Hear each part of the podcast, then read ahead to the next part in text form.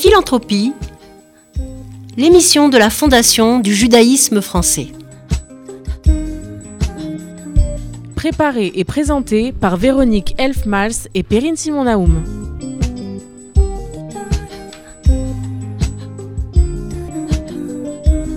Bonjour, comme chaque mois j'ai le plaisir de mettre à l'honneur une des 81 fondations abritées par la Fondation du judaïsme français. Cette semaine, nous recevons Elie Attali, bonjour. Bonjour. Président fondateur de la Fondation Israël Archéologie, Culture et Éducation. C'est tout un programme. Mais avant que vous parliez de votre fondation Israël Archéologie, Culture et Éducation, pouvez-vous vous présenter en quelques mots, présenter peut-être également votre épouse qui fait partie de cette belle aventure et nous raconter comment exactement, par quelle rencontre peut-être s'est fait euh, cette nouvelle fondation. plus tellement nouvelle chez nous, mais nouvelle à l'époque.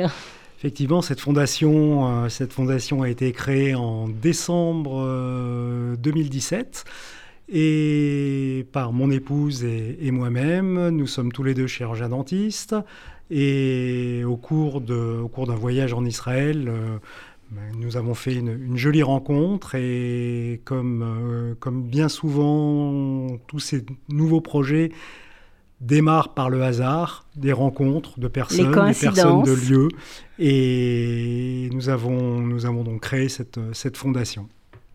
Donc, quelle est la, vocation précise de, cette... Euh, alors, j'ai lu que c'est découvrir et promouvoir la richesse du patrimoine de cette région qui est unique euh, au monde, euh, de la préhistoire à l'époque moderne, et qui est bien sûr baignée par les trois grandes religions. Donc, quel a été votre moteur pour, pour créer cette fondation et quels sont les programmes spécifiques que, que vous proposez à tous? Alors, faire découvrir effectivement au plus grand nombre les, trésors archéologiques hein, de, cette, région.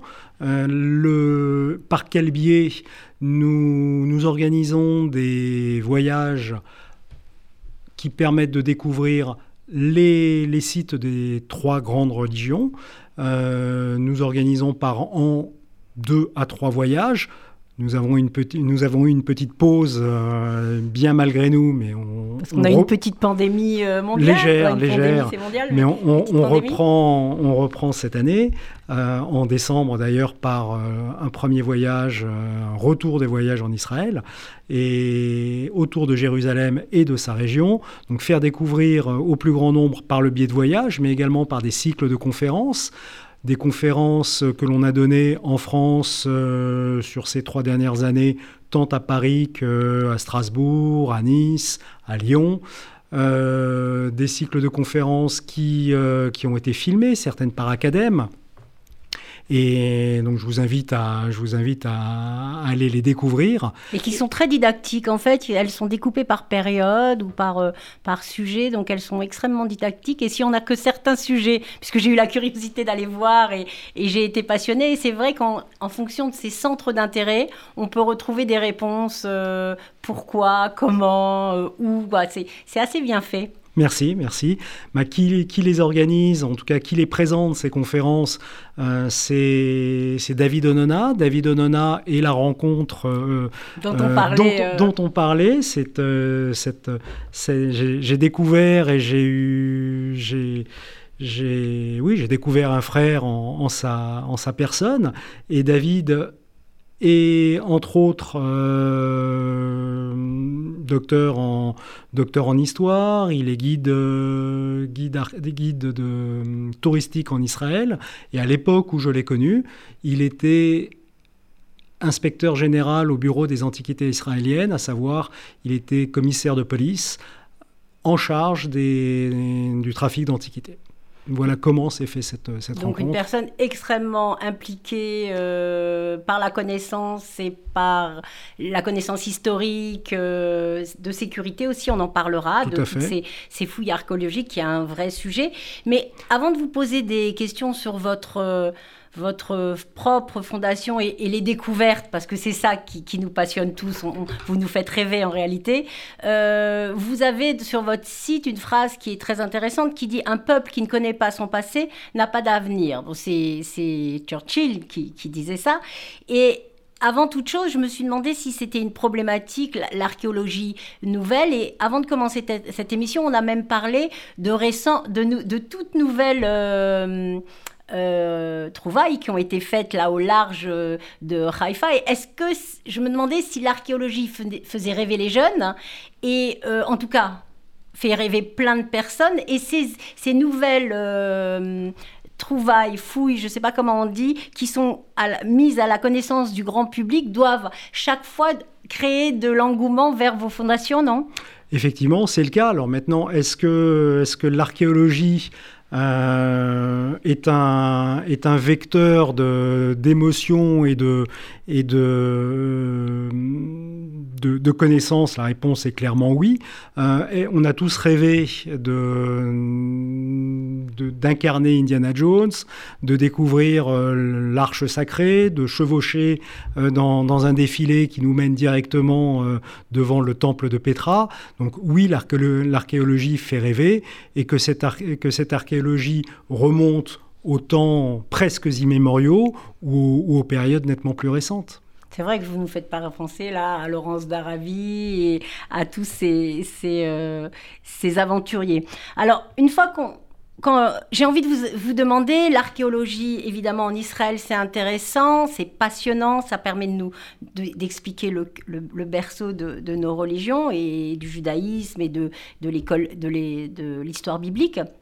Donc, pour vous, là, pour vous, celle qui vous a fait rêver, parce que comme vous le disiez, vous êtes chirurgien-dentiste, de chirurgien-dentiste à l'archéologie, il y a une rencontre, mais quelle était peut-être, euh, tout siècle confondu et toute euh, découverte, celle qui vous a en fait le plus amené concrètement à l'archéologie? Alors, très difficile, tout siècle confondu, on va se limiter au XXe siècle, et citer une découverte est, quand même assez difficile. Euh, je vais en citer 3-4. Euh, la découverte du tombeau de Toutankhamon, par exemple. Euh, la découverte de, des, guerriers de Xi'an en, Chine.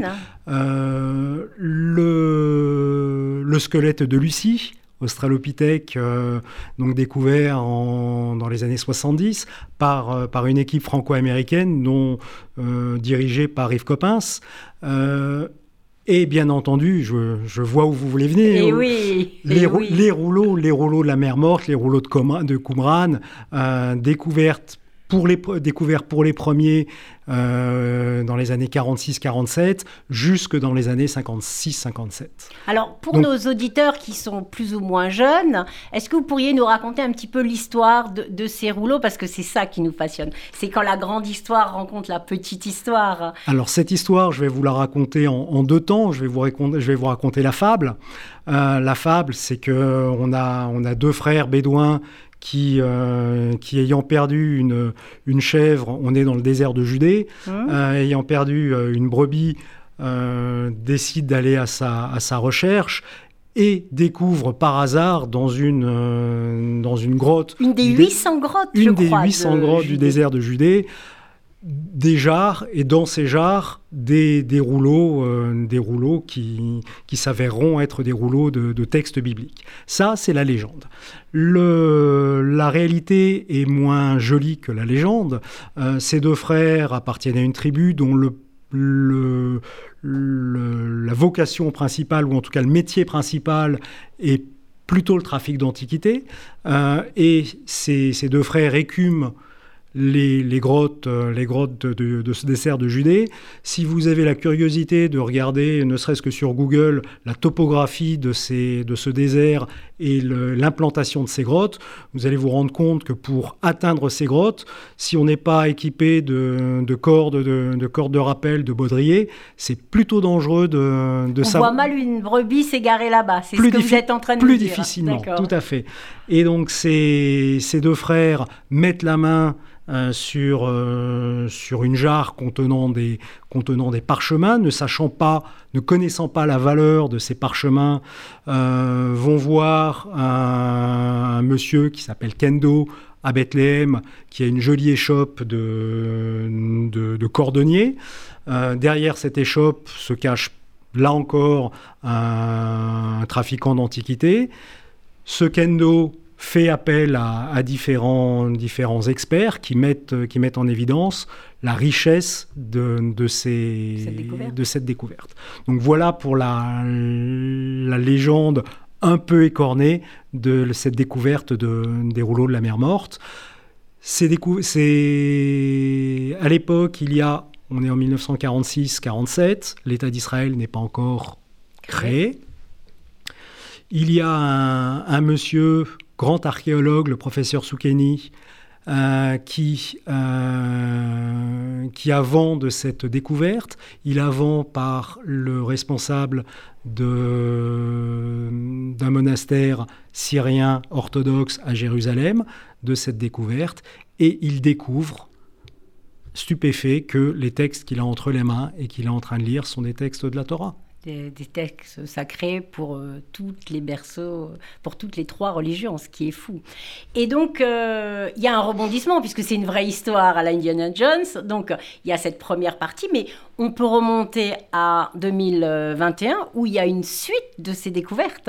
Alors, la, la, suite de ces découvertes, c'est que les... aujourd'hui, le, Bureau des Antiquités israéliennes, le Reshut Atikot, euh, a engagé une politique de fouilles systématiques, c'est peut-être beaucoup dire, mais en tout cas euh, la plus large possible de ces grottes dans le désert de Judée, avec des moyens en hommes et en matériel, en hommes par les chercheurs, par les, archéologues, par des équipes également d'étudiants, et en matériel par des drones, par, euh, et par, tout ce qui permet euh, aujourd'hui, technologiquement parlant, d'accéder à ces, à, ces, à ces grottes. Et cette année a été découvert d'autres rouleaux dans d'autres dans, grottes. Dans d'autres grottes. C'est la, la, raison pour laquelle je vous demandais si les jeunes sont, sont, sont un petit peu friands de ça, parce que c'est une aventure qui, qui ne s'arrête pas et qui est, qui est, assez excitante. Alors vous allez nous raconter dans, dans un instant euh, peut-être d'autres exemples de, de, découvertes archéologiques, mais vous avez, et lorsqu'on vous écoute, vous avez parlé d'un point important qui nous, rapporte, qui nous ramène là aussi à, à une actualité euh, proche de nous, c'est que ce trafic, euh, ces trafics, euh, et je crois que le trafic, euh, je l'ai lu dans un des, papiers justement écrits par, par votre rencontre, disait que c'est le troisième trafiquant, le troisième, la troisième place du trafic international après la drogue et les armes. Ce sont effectivement, en termes lucratifs, ce sont les, le, les le, le trafic d'antiquité. Qui expliquerait, comme vous venez de nous, nous le dire, pourquoi Israël a peut-être décidé de, de, faire une recherche systématique pour plus laisser la place à ces pilleurs hein, et, de trouver en une fois, d'une manière euh, méthodique, l'ensemble des, des, fouilles possibles, hein, peut-être? Aujourd'hui, il y a plus de 3000 euh, 3, euh, plus de 3000 euh, sites de fouilles actifs en Israël. Israël manque cruellement de moyens pour fouiller de manière systématique ces, différents, ces différents sites. Par contre, on parlait de moyens technologiques. Les moyens technologiques permettent une surveillance de ces sites. Euh, ce qui était moins le cas il y a, il y a, il y a quelques années. Euh, on ne gagne pas à tous les coups quand on cherche. Bien sûr.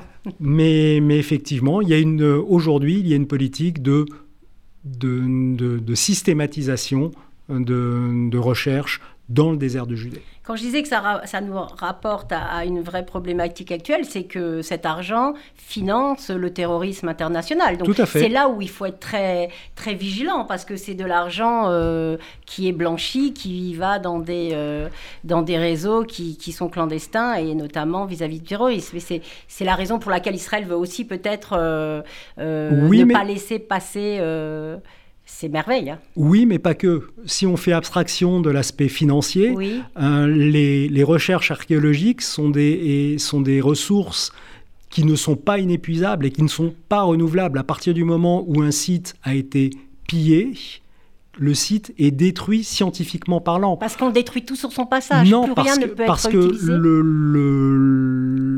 la science de l'archéologie travaille sur les stratigraphies, donc sur les différentes couches qui, qui existent, les couches euh, stratigraphiques qui, euh, qui existent au niveau du terrain. Donc à partir du moment où on fouille à la sauvage, que l'on prend une pelle et une pioche, on, on détruit absolument toute référence scientifique au site. On trouve des objets, mais on ne peut pas rattacher ces objets ah. Donc on perd une mine, des mines d'informations euh, qui sont le nerf de, de l'archéologie.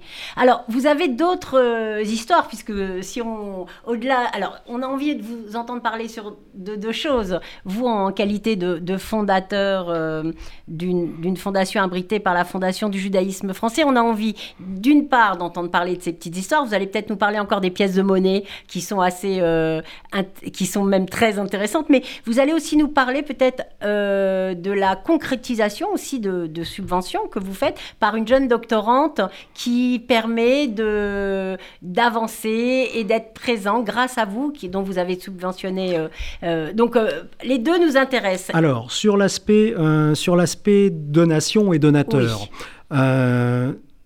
notre vocation, ou en tout cas notre vocation, c'est effectivement avoir des donateurs pour pouvoir financer des projets. Ces projets, on a parlé de, on a parlé de voyages et je vais revenir sur ces voyages pour vous, pour, vous parler de, pour vous parler de pièces notamment. Euh, nous, nous, nous, finançons des, euh, des projets éducatifs à l'intention des scolaires et des, euh, et des universitaires.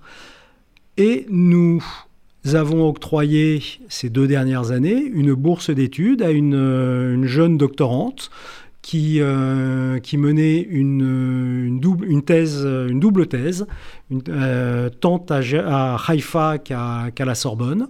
Et cette, cette euh, jeune doctorante qui s'appelle Emmanuel, qui s'appelle pardon Pimprenel Rivka Atlan a bénéficié pendant deux ans de, de notre soutien et euh, sous forme donc de, bourse. Et nous avons eu l'immense plaisir, il y a une quinzaine de jours, euh, d'apprendre qu'elle avait été recrutée en tant qu'archéologue au Bureau des Antiquités israéliennes sur un, sur un poste à plein temps.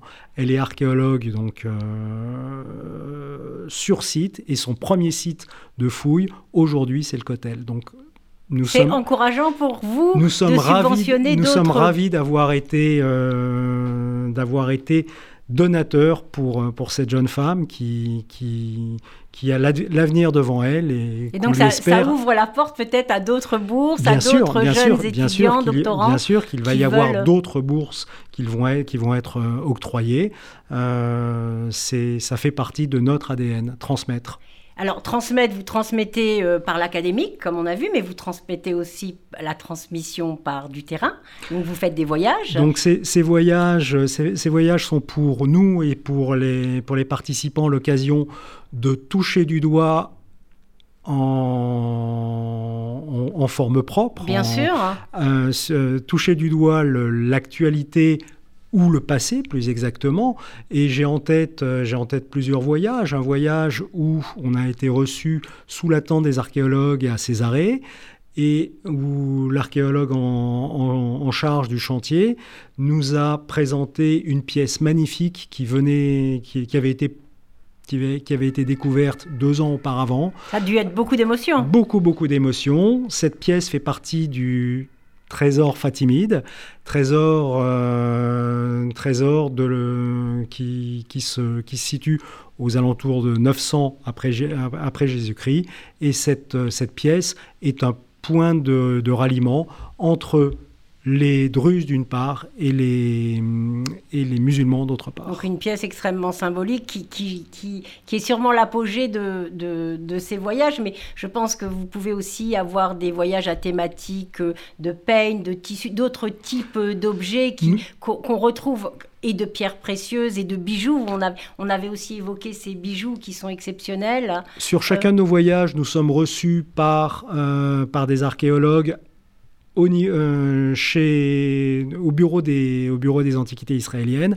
Et effectivement, nous avons entre nos mains ou des éléments organiques comme des tissus, ou des, ou des pièces, ou des verreries antiques, c'est un, un plaisir à chaque fois renouvelé. Alors la philanthropie, c'est transmettre, c'est transmettre de son temps, de son savoir, de, de l'argent évidemment, puisque c'est le nerf de la guerre. Peut-être que vous avez votre propre définition de la philanthropie, parce que vous faites partie des 81 fondations du, du judaïsme, de la fondation du judaïsme français, et chacune, à sa manière, participe à l'effort de solidarité, à l'effort national français. Donc euh, là, c'est une, euh, une belle preuve aussi de faire passer la connaissance à tout un public francophone, parce que je crois que toutes ces, les publications se font souvent aussi en anglais. Donc, grâce à cette forme de philanthropie, vous, vous, vous offrez, vous transmettez à un public francophone toutes ces connaissances. Hein.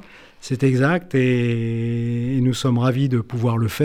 Pour moi, cette, cette philanthropie, c'est offrir, offrir à l'autre les ressources dont je dispose.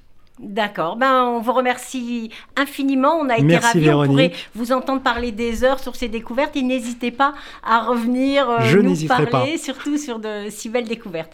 Et maintenant, on va écouter, comme d'habitude, puisque c'est une habitude maintenant depuis plus d'un an, euh, la chronique de notre directeur financier, Rémi Serrouillat. Bonjour Véronique, bonjour Elie, et encore bravo à la Fondation Israël Archéologie de nous faire rêver plus de masques dans les rues. Les terrasses et les restaurants sont à nouveau ouverts. J'entends partout que nous avons retrouvé notre vie d'avant. Ce n'est pas faux, mais ce n'est pas tout à fait vrai. La pandémie a fait basculer dans la précarité une nouvelle frange de la population, ceux qui jusque-là étaient sur le fil du rasoir, s'en sortaient sans demander d'assistance.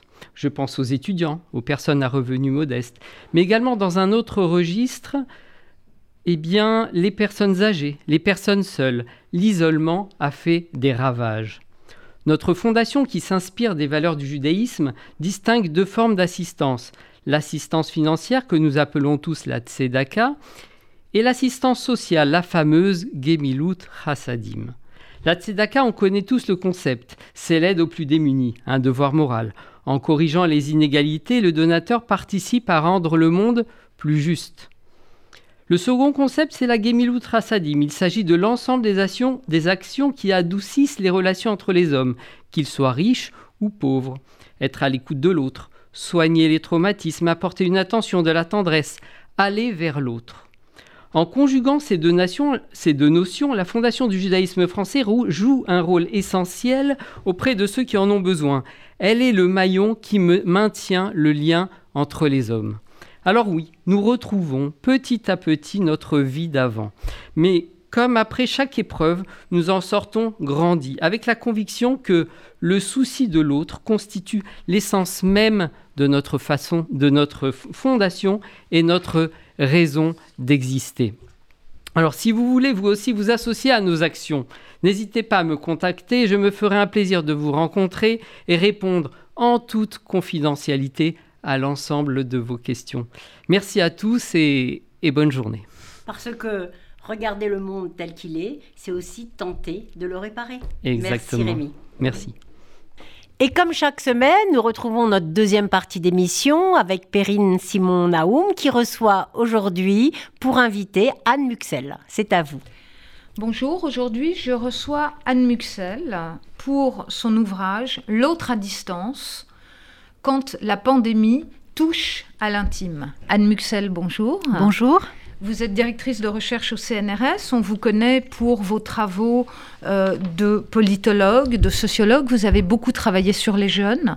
Vous avez aussi travaillé euh, sur ce que l'intime euh, sur ce que la politique fait à l'intime. Et donc là, vous vous êtes interrogé dans cet ouvrage euh, sur les deux ans, que l'année et demie que nous venons de, vivre, euh, sur la question de la pandémie et vous avez promené votre regard de sociologue, euh, si je puis dire, euh, tout autour de votre chambre d'ailleurs, parce que euh, au départ, c'est un livre conçu un petit peu comme une enquête en chambre. vous avez écrit à un certain nombre de gens que vous connaissiez ou repéré un certain nombre d'interlocuteurs possibles, à qui vous avez demandé notamment de raconter un petit peu ce que la pandémie leur avait fait, la manière dont ils voyaient les choses. Alors, sur ces trois niveaux, on pourrait dire l'intime, le social et le politique, euh, qui sont les trois niveaux sur lesquels vous travaillez. Qu'est-ce qu'on peut dire finalement que euh, la pandémie a fait à notre vie?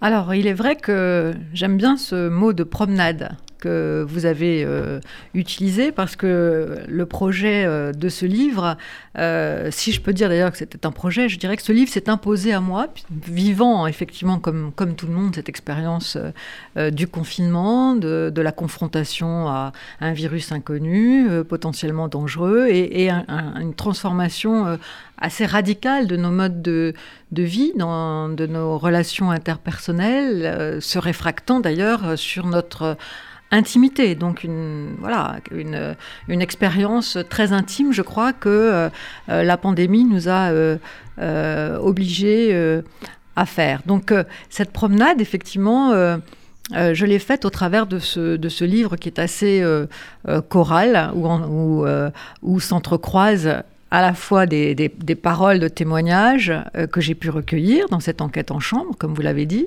en étant confiné, euh, mais aussi euh, voilà mes lectures, mes lectures en chambre, les travaux des journalistes, les enquêtes qui ont été menées, tout ce que j'ai pu finalement glaner, ramasser, archiver d'ailleurs pendant toute cette, toute cette période. Donc c'est un, livre aussi qui s'est écrit au fur et à mesure que que se déroulait la, pandémie et donc les, conséquences que cela avait pour notre intimité, au fur et à mesure que se vivaient les confinements successifs, les couvre-feux, euh, l'obligation des gestes barrières. Voilà, donc c'est un, livre qui euh, aussi a, rencontré mon, expérience intime et personnelle. Donc il est tissé de, de tout cela.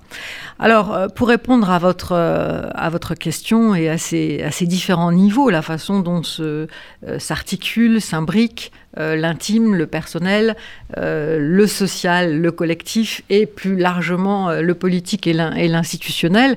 il est vrai que voilà, la, pandémie a été, je pense, l'occasion pour, pour nous, pour les sociologues, les philosophes, les penseurs, les intellectuels, justement de, de, mener des observations qui se situaient très précisément à cette articulation. et il est vrai que au niveau intime, euh, ce livre interroge toutes les conséquences imposées par, euh, euh, les restrictions sanitaires venant donc du, politique et des, autorités sanitaires. Donc, ce fut l'occasion de, réinterroger à la fois le rapport que nous avions à notre, intimement à notre existence, à possiblement à notre vulnérabilité personnelle, au sentiment de, finitude peut-être qui, qui s'est imposé aussi à nous. Euh, ce fut aussi l'occasion au plan vraiment intime et privé de... Euh, euh, de, comment dire, de, de s'interroger, de nous interroger sur notre rapport aux autres, qui devait, comment dire, que l'on devait reconfigurer dans un nouvel espace relationnel. Hein, on a été coupé de beaucoup de gens, euh, et même les gens avec lesquels nous, nous étions confinés euh, ou avec lesquels nous, nous, sommes restés proches, eh bien, il y avait aussi des, des obligations de, distanciation euh, qui s'imposaient. Donc au plan intime, au plan intime, il s'est passé, je pense, beaucoup de choses. Au plan social, alors vraiment, je crois que cette pandémie a été euh, l'occasion euh, de revivre très collectivement une, expérience ensemble, une expérience inédite. Et donc je crois qu'au plan social, euh, cette conscience euh, voilà, d'un événement, euh, d'un événement qui nous touchait tous collectivement et bien au-delà d'ailleurs de nos seuls, euh, comment dire, de nos seuls cercles collectifs habituels, bien au-delà de notre société ou de notre pays, il y avait quand même cette dimension d'une pandémie, d'un événement collectif qui s'éprouvait au niveau mondial, qui, je crois, là aussi a sans doute euh, interrogé nos, repères, euh, nos croyances, nos certitudes, euh, nos visions. Et puis, on a aussi pris conscience des inégalités. Hein. le social, c'est aussi la prise de conscience des inégalités, des différences avec lesquelles nous étions aussi amenés à, vivre cette, cette pandémie. Puis enfin, au, plan politique, eh bien, voilà, ça a été aussi un test, je dirais, un nouveau test pour mettre à l'épreuve les relations entre les citoyens et les décideurs et le pouvoir. à cette occasion, voilà, beaucoup de protestations se sont aussi euh, exprimé de la part de citoyens mécontents à qui on imposait effectivement ces mesures sanitaires. Euh, ça a été aussi l'occasion d'éprouver euh, la question du civisme, de la citoyenneté, avec l'acceptation ou non des vaccins, le fait de se, de, en, ayant un acte individuel, euh, penser donc à la nécessité de, de protéger les autres. Euh, voilà, on voit bien que là aussi, au plan politique, dont on mesurera d'ailleurs peut-être les conséquences pour les prochaines échéances électorales de la présidentielle et des législatives, plan politique, bien évidemment, la, pandémie a aussi euh, euh, circonscrit un certain nombre de, voilà, de, de, repères qui euh, marqueront, je pense, aussi le rapport des citoyens à la vie politique présente et en train de se construire pour l'avenir. Alors, je l'ai dit, Anne Muxel, c'est un livre qui fera référence parce que effectivement, c'est un livre extrêmement documenté. Euh, sociologiquement. Euh, euh, on voit, on, vit la pandémie sur l'ensemble de la durée que nous venons de, traverser. une chose m'a frappée dans ce livre, c'est justement ce terme de l'intime, avec lequel vous travaillez d'ailleurs depuis un certain temps. Mais ce qu'on voit, c'est, si vous voulez, que les choses sont beaucoup plus compliquées que cette frontière extérieure-intérieure ou euh, collectif privé ou euh, politique intime. L'intime, c'est encore autre chose. Et ce qui est très surprenant dans votre ouvrage, qui est ponctué d'un certain nombre de références à des textes que des gens euh, ont écrits, c'est de voir que finalement, même avec les gens avec lesquels ils étaient confinés, euh, il n'avait pas autant de relations que ça, peut-être, euh, qu'il y a une nouvelle sphère euh, qui s'est en quelque sorte inventée pendant cette pandémie et qui serait peut-être ce que vous désignez par le mot d'intime. Oui, par le mot d'intime, mais aussi ce que je désigne, c'est le titre du livre, par l'autre à distance, c'est-à-dire cette, oui, cette nouvelle façon de considérer l'altérité et y compris dans et donc du coup l'altérité renvoie à la façon dont voilà, dont on va positionner son intimité, c'est-à-dire ce que l'on a de plus intérieur à soi, euh, par, rapport, euh, par rapport à cet autre euh, euh, avec lequel doit s'engager un dialogue, une relation. Je pense que la pandémie et cette imposition des gestes barrières, cette obligation de la distanciation, souvenez-vous de ce, de ce mot d'ordre, je, je, l'évoque, je commence même le livre par là, si vous aimez vos proches, ne vous approchez pas trop, ce qui est quand même une injonction paradoxale et qui, qui a obligé finalement, qui nous a obligés à redéfinir hein, les frontières euh, de, l'altérité, c'est-à-dire de, notre intimité dans, euh, la rencontre, de, notre intériorité, dans la rencontre euh, avec l'autre. Il a fallu réinventer, beaucoup ont réinventé d'ailleurs, euh, il y a des, témoignages intéressants, tels par exemple cette mère et ce fils qui, euh, euh, ne pouvant pas vraiment se toucher ni s'embrasser comme d'habitude, comme on le faisait, avaient pris l'habitude de s'allonger dos à dos pour quand même sentir, sentir leur corps. voilà, il y, a, il y a eu des, des, inventions, il y a eu aussi des, des replis. Il y a eu aussi des, distanciations qui se sont installées. Euh, des gens qui, depuis, d'ailleurs, ne se sont plus euh, euh, réembrassés ou pris dans les bras. J'en parle dans le livre, et notamment avec des personnes plus âgées, avec dans cette obligation qu'on a de les, de les protéger. Et beaucoup de choses se sont, beaucoup de choses se sont passées et probablement resteront, resteront durablement. L'habitude de de se faire la bise, l'habitude de se serrer la main. Bon, on voit bien que si maintenant, avec le temps et avec certaines formes de réassurance, mais on n'en est vraiment pas sûr, puisqu'on voit qu'il y a aussi mm. des signaux qui, qui se rallument quant au, euh, au, fait que cette pandémie euh, est toujours menaçante. Mais on, bon, on voit bien qu'il y a des gestes qui reviennent, mais pour une partie significative de la population, ces gestes ne, euh, ne reviendront pas. Ces gestes sont définitivement euh, exclus de leur vie. Il y, a, des, quelques personnes qui ont témoigné en disant Ouf, je suis enfin soulagée, je ne suis plus obligée d'embrasser tout le monde quand j'arrive au travail ou de serrer la main à n'importe qui. Et euh, voilà. Donc, ça, c'est tous ces changements que, que, que j'essaie d'observer.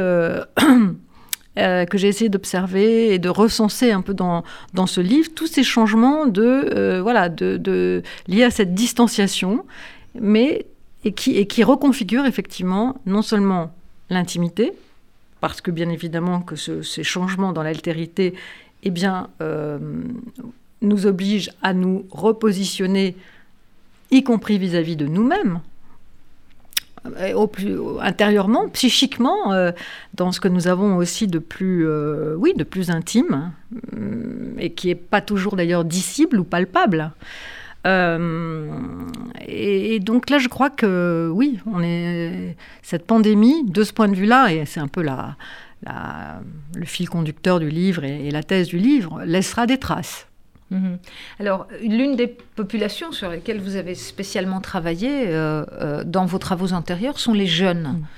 Euh, est-ce qu'à votre avis, dans cette population jeune, la pandémie va laisser des traces ou alors on est beaucoup plus dans un retour à la normale, comme ce qu'on peut voir aujourd'hui quand on se, se promène, par exemple, au quartier latin? Alors bien évidemment, le, temps de la jeunesse est un temps euh, voilà, d'ouverture, d'ouverture aux autres, euh, de prise de risque, euh, de fête, de voilà. C'était évidemment un temps qui a d'ailleurs euh, était assez mal vécu par les jeunes. Ce temps de l'enfermement, ce temps du retour pour certains dans le, cadre familial, euh, ce temps de l'absence de, de, rencontres, euh, la façon aussi dont ça a pu contraindre la vie amoureuse, la vie sexuelle, bref, toutes sortes de, toutes sortes de libertés propres à cet âge de la vie. alors, il est clair que en tout cas, toutes les études le montrent, les jeunes ont été très affectés par ce qui s'est passé. Il y a des traces psychiques, des traces psychologiques, euh, des traces euh, liées à leur vécu. Euh, beaucoup ont été interrompus dans leur parcours, dans leur parcours d'études, dans leur parcours professionnel. oui, je pense que toutes les études montrent que les jeunes ont, ont particulièrement souffert euh, pendant, cette période et euh, on en mesure les, traces aujourd'hui. Les, les, les, psychiatres, les psychologues, les médecins euh, constatent une augmentation d'un certain nombre de, symptômes liés à, ce vécu, à ces ressentis douloureux qui, les ont, particulièrement affectés. alors on a cherché aussi dans, le débat public à beaucoup opposer les générations. Euh, d'un côté, il y aurait une génération sacrifiée, effectivement, les jeunes, euh, euh, au, profit voilà, de vieux ou de personnes âgées qu'il aurait fallu protéger alors qu'elles étaient en fin de vie. Bon, on a beaucoup cherché à instrumentaliser ce, cette opposition entre les générations. Je crois que ce n'était pas fondé, en tout cas, je ne l'ai pas rencontré. Je pense que de la part des, jeunes, des jeunes générations, il y a eu au contraire une prise de conscience euh, de la vulnérabilité de leurs aînés, de la fragilité de, de la vie. C'est quelque chose qu'on oublie souvent quand on, quand on est jeune. Euh, et il y a plutôt eu des élans de, solidarité, d'attention, de, volonté de protection. Et, dans leur ensemble, d'ailleurs, en grande majorité, je le, je, le, montre dans ce livre, toutes les enquêtes ont montré que certes, les jeunes avaient tendance à moins respecter hein, les gestes barrières, à, à, euh, comment dire, à être plus, plus énervés par les, obligations de confinement, par le couvre-feu, mais dans leur large majorité, ils y adhéraient parce qu'ils comprenaient la nécessité de protéger, euh, y compris leurs proches. Et du côté des générations euh, plus âgées, donc de ces grands-parents, de ces personnes âgées, euh, eh bien non, elles étaient très conscientes de, des souffrances, des difficultés que tout cela allait provoquer sur les jeunes générations. Il n'y avait pas du tout d'égoïsme ou d'indifférence à l'égard des plus jeunes, notamment leurs petits-enfants. Donc j'ai l'impression que cette, comment dire, cette pandémie a été plutôt euh, l'occasion de, comment dire, de prise de conscience, justement, entre, entre les générations plutôt que de, de dissensus et de, et de, de creusement d'un fossé voilà, entre les deux et, ou mmh. d'une mise en concurrence entre les deux. Bon, ben, je suis heureuse, Anne Muxel, que vous nous disiez que nous ne sommes pas dans cette lutte euh, intergénérationnelle. Euh, l'une des questions que, je voulais vous poser aussi, vous qui êtes une fine euh, observatrice du politique, c'est finalement comment est-ce que nous sortons de cette crise dans notre relation aux dirigeants politiques, dans notre relation à la politique? Alors c'est une question euh, essentielle qui va de toutes les façons, je pense, euh, occuper une bonne partie euh, de la campagne présidentielle qui a déjà commencé, mais qui va évidemment se, dérouler pendant les, mois que nous avons devant nous. il est très difficile quand on regarde les commentateurs, les enquêtes, les analyses qui sont produites, il est très difficile de savoir dans quel sens euh, cela aura un impact Quelle incidence euh, cela euh, va avoir?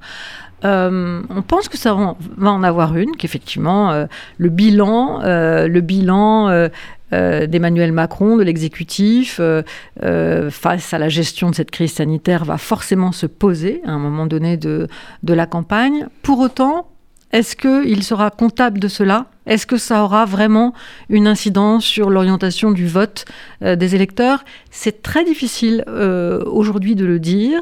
Euh, il est très difficile de, voilà d'en faire la prédiction. Alors, euh, vous avez beaucoup travaillé sur les jeunes, vous avez aussi beaucoup travaillé sur les femmes. Euh, très rapidement, puisqu'il nous reste peu de temps, euh, est-ce que la pandémie, est-ce que ces situations finalement d'intrication du professionnel et du privé changent quelque chose à la condition féminine? Bah, ce qui est sûr, c'est que les femmes ont vécu beaucoup plus euh, douloureusement avec, euh, et de façon beaucoup plus difficile euh, cette pandémie, parce que dans l'espace domestique notamment, dans l'espace familial, on le sait, mm, c'est un, phénomène qui continue, les inégalités de répartition des tâches domestiques perdurent toujours, et que donc en, période de pandémie, avec la charge du télétravail, ou quand les enfants ne, pouvaient pas aller à l'école, dans la période du confinement, notamment du premier confinement. Tout ça a été, euh, est retombé beaucoup euh, sur, euh, sur le dos des femmes. Et donc elles ont eu tendance à, voilà, à, devoir fournir encore plus que d'habitude, je dirais, de leur temps, de leur énergie, de leur, euh, de leur mobilisation. Par ailleurs, euh, autre revers négatif euh, pour les femmes, les violences, les violences conjugales, les violences familiales, aussi pour les enfants, évidemment liées à l'enfermement, l'absence de possibilité de, de, soupape, justement, de, de dégagement hein, dans, la, dans la relation à l'autre quand elle est problématique, a aussi entraîné un, un, surcroît de, un surcroît de violence. Donc de ce point de vue-là, oui, euh, pour les femmes, euh, l'expérience de la pandémie n'a pas été, euh, a été sans doute plus, plus difficile à, gérer que pour les hommes. Alors, euh, je l'ai dit, Anne Muxel, votre livre, euh, L'autre à distance, hein, quand une pandémie touche à l'intime, qui sort euh, ces jours-ci aux éditions Odile Jacob, d'une part, dresse pour nous vraiment un tableau nuancé et précis de ce qui s'est véritablement passé. donc, c'est un document de référence, mais nuance aussi, je, trouve que vous avez un propos relativement modéré. Et finalement, ma dernière question, euh, sera de savoir si vous pensez vraiment qu'il va y avoir, comme on l'entend euh, maintenant depuis euh, plusieurs mois, un monde d'après qui serait différent du monde d'avant.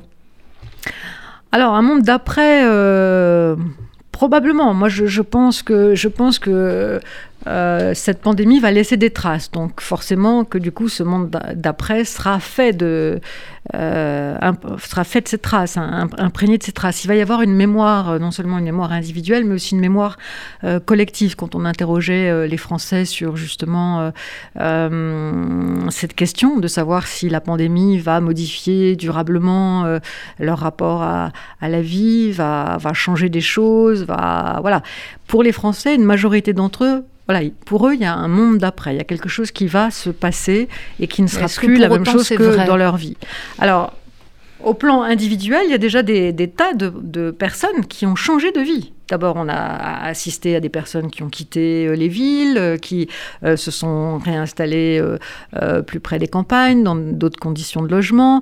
il y a des personnes qui ont changé de métier. Il y a des, des couples qui se sont séparés. Bon, au plan intime et individuel, il y a la pandémie a introduit une sorte de voilà de, prise de conscience euh, au niveau très intime, au niveau très personnel, qui a pour beaucoup euh, euh, abouti à, voilà, à, prendre des décisions. Hein. Beaucoup, beaucoup disent cela donc au plan personnel.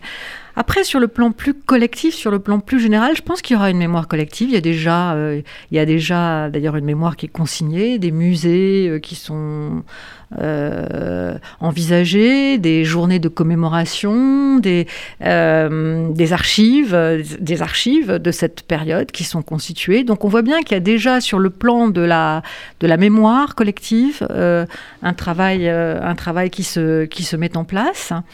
Euh, et il est vrai que euh, la circulation de ce virus, le fait que ce soit au niveau mondial, au niveau d'une pandémie, euh, a aussi réintroduit beaucoup d'enjeux en matière environnementale, en matière écologique, qui du coup pèsent, on le voit bien aujourd'hui, sur, le, sur le débat politique et sur surtout la nécessité de, de, prendre des mesures pour préparer l'avenir et la survie de l'humanité dans de bonnes conditions. Donc on voit bien que, voilà, sur tous ces, sur tous ces aspects, je pense que oui, il restera des traces de cette pandémie. Bien, bah merci beaucoup Anne Muxel. Je rappelle donc euh, le titre de ce livre qui, encore une fois, je pense, fera référence, L'autre à distance, quand une pandémie touche à l'intime, un livre sorti aux éditions Odile Jacob. Merci beaucoup. Merci. C'était Philanthropie, l'émission de la Fondation du judaïsme français. Retrouvez-nous tous les quatrièmes jeudis du mois à 13h sur RCJ.